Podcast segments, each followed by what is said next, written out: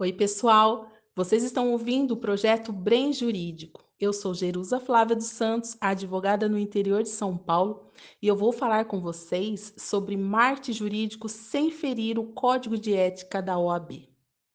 Marketing jurídico é praticamente a arte de gerar valor ao cliente, e o advogado deve fazer isso de forma honesta, construir sua reputação no mercado com o intuito de se tornar autoridade no meio jurídico. Mas é importante frisar que ao advogado não é permitido a captação, e sim a prospecção de clientes, pois a ética apresenta restrições quanto à publicidade. Por isso, que as publicações para o advogado devem estar sempre alinhadas apenas a um conteúdo informativo.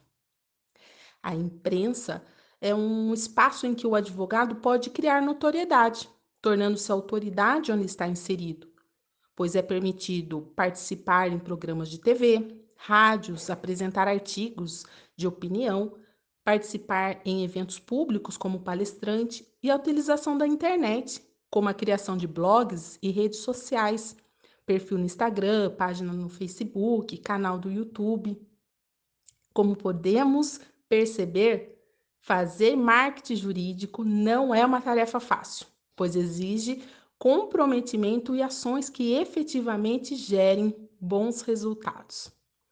Realize o seu marketing jurídico sem infringir o código de ética da OAB, aplicando um marketing mais moderno, o qual consiste em se conectar com o cliente, em ser útil, em trazer informações que realmente gerem soluções. Espero ter ajudado e até o próximo podcast.